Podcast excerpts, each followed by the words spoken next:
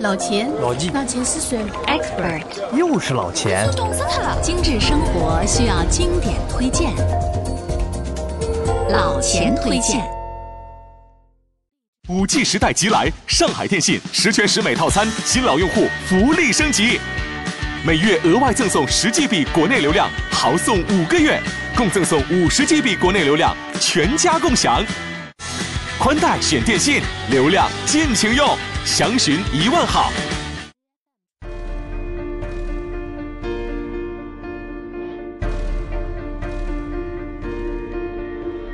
朋友们，大家好，新的一期老钱推荐又和大家见面了。去欧洲啊，看什么，玩什么呢？有人用四个字来概括，那就是宫保鸡丁。哎，有点意思。这个宫呢？就是指王宫，比如凡尔赛宫、白金汉宫、美泉宫等等。那么那个堡呢，也就是城堡 （castle），大名鼎鼎的有温莎城堡、新天鹅城堡、圣米歇尔城堡等等，都是其中的杠顶之作。那么基代表的是基督教的教堂，位列 top ten 的有威斯敏斯特教堂、巴黎圣母院。巴塞罗那的圣家堂、米兰大教堂、科隆大教堂等等等等，而最后一个丁，则是指市政厅的意思，比如维也纳市政厅、慕尼黑市政厅等等。用现在的网络术语来说呢，这些都是旅游者的打卡的地方。的确啊，王宫、城堡、教堂和市政厅，这些呢就是欧洲各个城市的地标或者是特色建筑。今天。老钱推荐的主题呢，就是宫保鸡丁中的重头戏——城堡。我们来聊聊城堡的诞生和沿革，看看城堡的故事和译文，说说城堡的作用和功能。简而言之，一句话，好好聊聊城堡的故事。首先啊，我们还是从定义上来认识城堡。今天我们所说的城堡呢，是英语的 castle 一词的对应的建筑。castle 一词来自拉丁语，它的本意呢是暂时预防。由此看来，城堡的起源并非浪漫，而是硝烟。所以，城堡一般特指作为领主和贵族私人住所的武装建筑。言简意赅的讲呢，就是具有武装的私人住宅。城堡是欧洲中世纪的一种产物。城堡呢，由封建领主为自身或者其君主而建造并拥有。如果说一种建筑能形象地体现出一种社会形态的话，那么城堡无疑就是封建制度的最好代言人。由于城堡建筑的时期和地点的不同，它呢有着很多不同的形式和特征。但是，一般来说啊，都建有城墙和垛口等防御性的工事。除了其军事用途外，城堡还作为行政管理的中心和权力象征而存在。早期的城堡呢，主要是军事的职能以及行政权力中心。那么到了晚期呢，城堡则偏重于居住生活功能。对于中世纪的欧洲的印象啊，城堡当然是不可或缺的角色。它是王子公主的浪漫底色，也是骑士传奇的宏阔背景。然而，经历千年，骑士也好，公主也罢，都成了过眼的烟云。唯有城堡这种巨型建筑，跨越了时空，真实的耸立在欧洲大陆的每块大地每个角落，给世人带来强烈的视觉震撼和唯美的想象。那么，为什么欧洲的大小君主们？都热衷于修筑城堡呢？难道真的是为了满足公主们的红颜一笑？这显然是不可能。欧洲中世纪君主们热衷于修建城堡的真正原因其实很功利，那就是修筑城堡其实比扩建军队要更加省钱。城堡最初起源于公元九世纪到十世纪。由于分散的财政，导致王室在国家层面抗敌力不从心。那么，法兰克人的国王秃头查理并不能给他的臣民们以庇护，领主们呢只有各扫门前雪，用土木建筑的简陋丘堡来维护自己家臣和领地居民不受维京人的侵犯。而当帝国末日来临，卡洛林王朝倒台之际呢，更导致其领土被其他的领主和亲王瓜分，城堡就顺理成章的被贵族们用来控制周围邻近的土地，作为发动袭击和对敌防御的基地。到了十世纪，几乎欧洲所有国家的大小领主们都知道了这种丘堡易守难攻的威力，上万座丘堡如雨后春笋破土而出，这就是城堡在硝烟中诞生的经历。当时的许多城堡呢，使用的是泥土和木材建造，中央的高塔为领主居住的地方，四周呢有一些矮墙。那么到了十二世纪晚期。至十三世纪的早期，人们对城堡防御功能进行了升级，要塞、城墙、外堡、箭塔、城垛、壕沟、护城河、吊桥、闸门等等等等，这些军事防御特质的设计越来越丰富。这一时期的城堡开始用石材修建。那么到了十三世纪的晚期，城堡的军事职能逐步淡化。像护城河这样的设计呢，也逐步从最初的防御目的演变成权力的象征。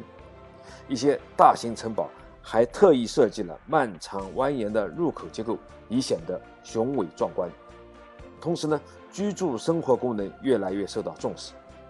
旧式阴冷的城堡被改造为有灯光、有采暖、有高大的窗户和烛台、地毯等各种生活设施的居所。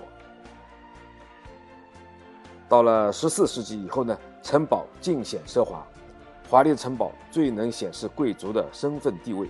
城堡的外观和规模开始体现它居住者的威力和权力。城堡的象征意义和领地属性使其成为一种再好不过的炫耀符号。最典型的例子莫过于城堡上的箭垛，这就是修筑箭垛需要获得王室的批准。获得建垛许可，几乎是相当于获得贵族身份的牌照，凭此可跻身于显贵圈层。然而，时代在改变，城堡的命运呢，也随之发生了改变。十五世纪，火药武器的使用奏响了城堡的丧钟。没有什么城墙能留存下来，无论多么厚，大炮也会在几天内将其摧毁。这就是对城堡的形容。面对热兵器时代的到来，城堡的防御价值显然迅速降低。当然，说城堡是终了于炮火有些片面。在老钱看来啊，敲响城堡时代丧钟的是社会形态的发展。十五世纪英国都督王朝时期，资本主义萌芽出现，英国农耕时代的君主封建制呢告别了历史舞台，而为君主封建制做背书的工程城堡。也就自然而然的不得不退幕了。到了十六、十七世纪，城堡在各方面的实用价值不断走低，军事上炮楼代替了城堡，行政控制上呢，领主们也放弃了乡间的城堡，转而建造更舒适的宫殿。法国贵族们都梦想着在凡尔赛宫能有自己的一个房间，英国绅士们呢，则喜欢在英式乡村的庄园建造别墅。旧的城堡人去楼空，逐年增长的修缮费用呢，也使得一些落魄贵族不得不放弃继承。城堡的篇章呢，也就在此时代里落幕了。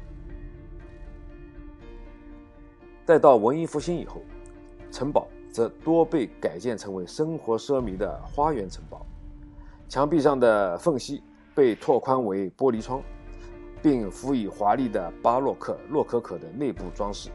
尤其在18世纪以后啊，作为浪漫主义的哥特式建筑复兴的一部分，人们重新对城堡有了兴趣，并开始仿建城堡建筑。但是这些建筑已经不再具有军事用途，主要是作为奢华住宿的场所。老钱大致替大家总结一下：城堡发端于9世纪、10世纪的硝烟。兴盛于十三世纪、十四世纪的战火，从十五世纪、十六世纪走向衰落，由欧洲封建制的建立而崛起，又随着封建制的瓦解走向终点，这就是欧洲城堡的兴衰轨迹。今天，英法德等国家的土地上有着大量的中世纪城堡，它们或者奢华庄严，如英王室居住的温莎城堡，但更多的是落魄残旧的存在。在英国，不论你身处何地，城堡都不会离你太远。比如肯特郡多佛镇的多佛城堡，坐落在陡峭的贝康沃尔海岸的盐塔泽城堡，因唐顿庄园而名声大噪的海克利尔城堡，有着千年历史中世纪风格的华威城堡，以及可以眺望历史著名的苏格兰战场的斯特林城堡，还有那个优雅倔强的爱丁堡城堡。那么在法国呢？据统计，大大小小的城堡就有一万多座，其中比较著名的就有一千多座。法国王宫昂布瓦斯城堡、卢瓦尔河谷最美的梦香波堡、舍农索城堡、西农城堡等等。那么德国呢，就更不用说了。德国本身就被誉为是城堡之国，有一两万座之多，数量位列世界第一。从某种意义上说，城堡和香肠、啤酒一样，早已融入了德国文化的血液。老钱的德国亲友还说过啊，德国人的名字凡是以“伯格”结尾的，其祖先必定与城堡有关。新天鹅堡、霍亨索伦城堡、海德堡、利希滕斯坦城堡等等，世界闻名。此外呢，奥地利的萨尔斯堡、捷克的布拉格城堡。罗马尼亚的吸血鬼城堡、布朗城堡、瑞士的西雍城堡、丹麦的伊埃斯科城堡等等，都是圈粉无数。城堡那么多，我们来看看能不能在建筑学上做个分类。从建筑工艺上看啊，城堡呢按类型出现的先后顺序，可以分为三缸城郭式、主楼城堡式以及同轴城堡式。三缸城郭式呢？又被称为土丘内廷式城堡。最早的城堡建造者们呢，懂得利用修建在陡坡上、居高临下的优势，辅以塔楼、栅栏和壕沟，以加强防守和对周边形势的监控。百分之七十以上的中世纪早期的城堡呢，都是三缸城郭式。那么随后出现的主楼城堡式呢？它的设计则突破了地形的限制，方形主楼自身就有足够的高度，不再受必须建于山丘的局限。十一世纪法国北部呢，随处可见这种方形的石质城堡。再往后发展，同轴城堡开始出现，这是有着两堵以上互为同心圆的城堡，内墙远高于外墙，方便弓箭手的射击。外圆内方的设计呢，不给敌人任何展开的平面，而城堡内的空间既华丽也壮观，又适合居住。欧洲城堡的魅力，不论是动画还是电影呢，你都可一窥究竟。梦幻故事常常都是从一座城堡开始，从日本的宫崎骏的《天空之城》，迪士尼的《白雪公主》，到经典系列的电影《魔戒》。这些欧洲城堡都化作了创作者的蓝图，帮助他们创造出令人向往的魔法世界。那么接下来呢，老钱就带着大家一起细数那些著名的城堡，一窥梦幻故事背后的趣闻轶事。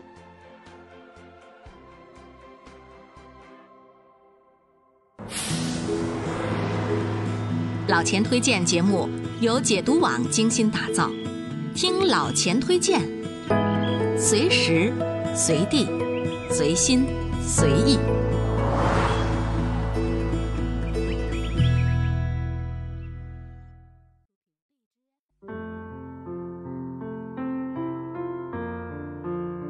首先不得不说的是，有着“国王的童话”之称的德国新天鹅堡。人们说啊，世界上没有一个国家像德国那样拥有如此众多的城堡。据说啊，至今仍有一万四千座。在众多的城堡中呢，最著名的是位于慕尼黑以南阿尔卑斯山路飞升小镇的新天鹅城堡。新天鹅城堡也叫新天鹅石宫，是19世纪晚期巴伐利亚国王路德维希二世的行宫之一。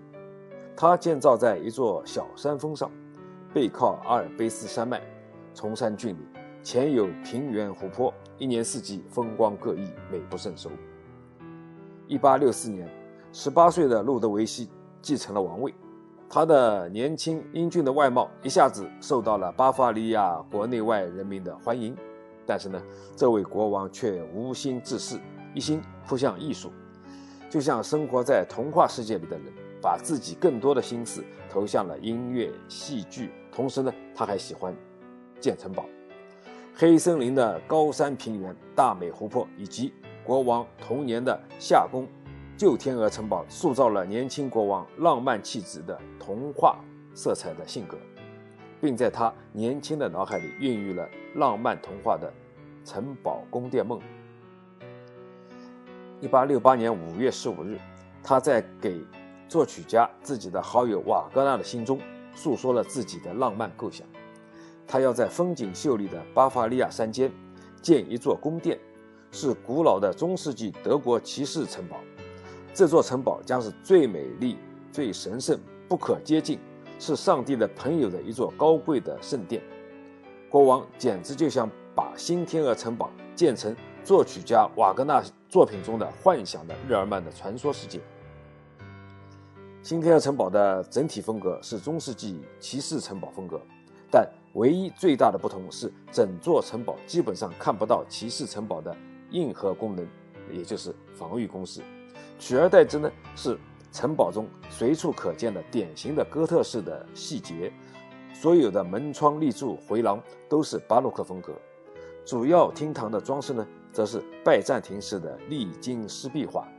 也许因为新天鹅城堡的名字，那么整个城堡中所有的水龙头以及家具和房间的配饰，都是形态各异、栩栩如生的天鹅造型。城堡内。装饰极其奢华，从天花板、灯饰、墙壁到日常用具，无一不是工匠精雕细琢之作。可以说，新天鹅城堡是路特维奇二世的梦，一个国王专属的童话梦。虽然这位不善国政的国王被称为疯狂的路德维希，而他却依然深受民众的爱戴，更因为建造了新天鹅堡而被称为童话国王。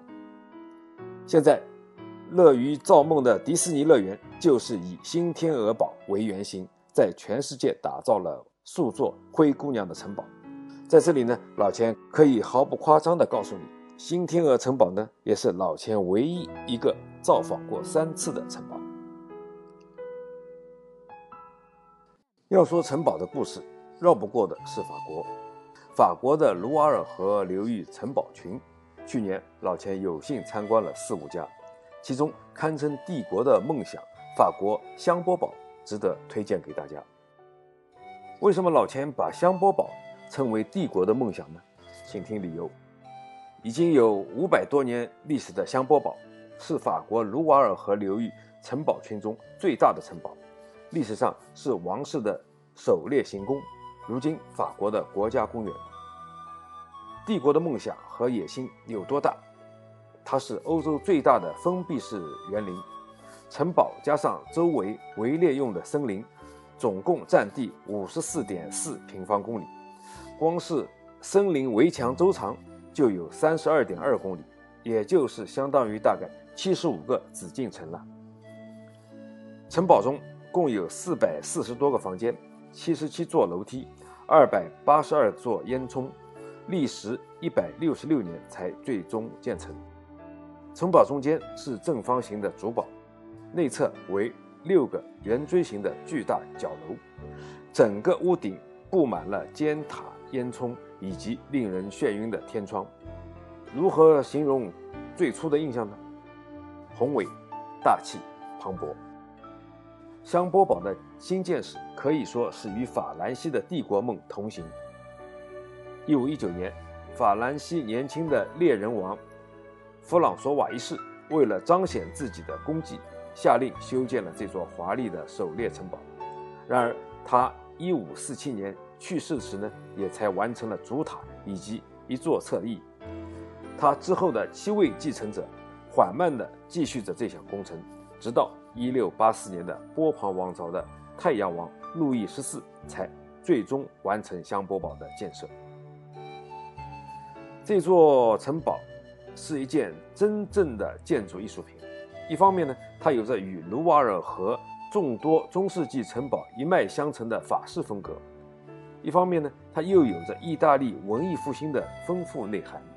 无论是城堡主塔中心的布局、双螺旋梯、双坑式厕所系统以及通风孔的设计，还是屋顶平台密封系统，都彰显了天才达芬奇的设计影子。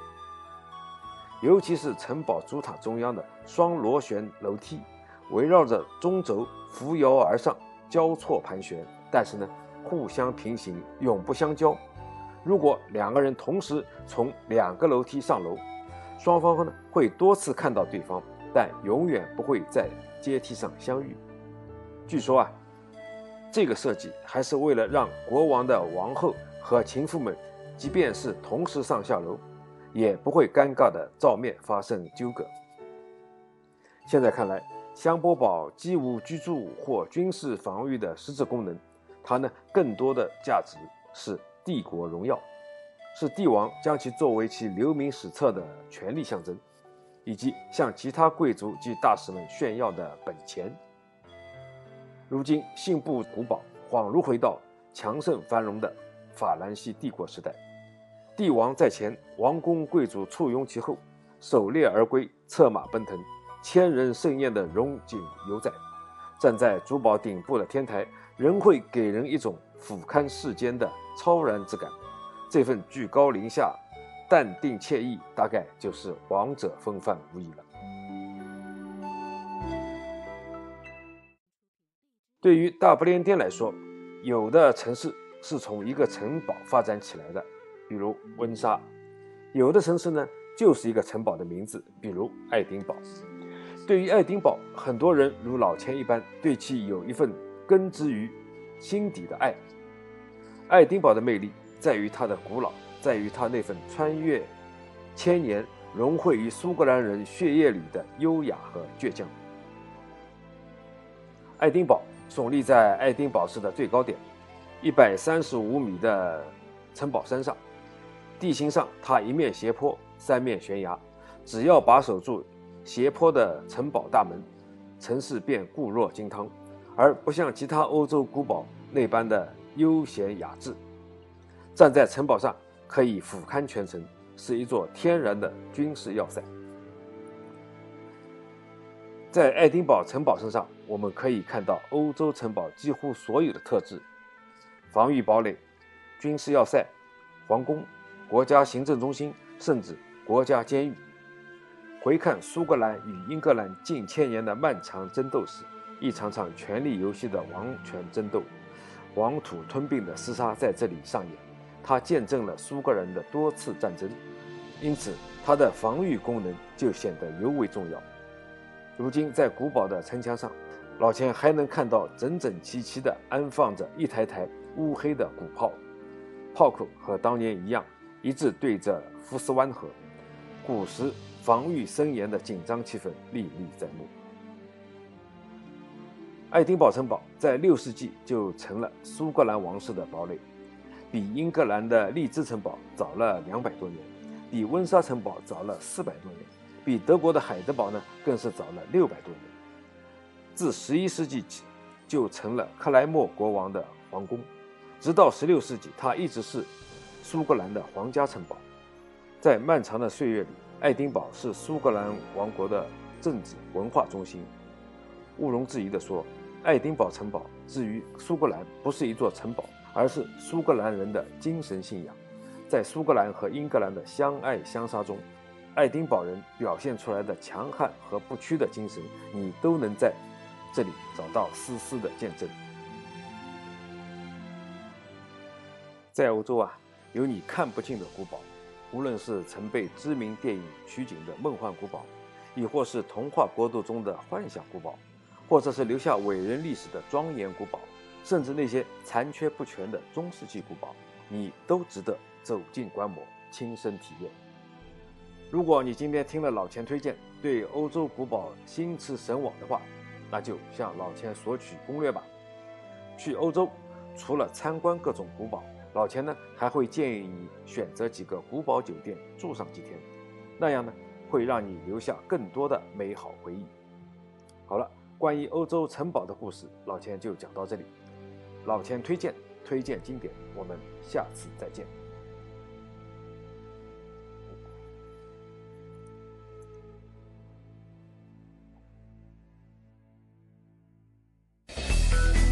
如果每周一期的老钱推荐你听得不过瘾，那就关注解读网的微信公众号吧，在那里老钱有更多的存货等你翻阅。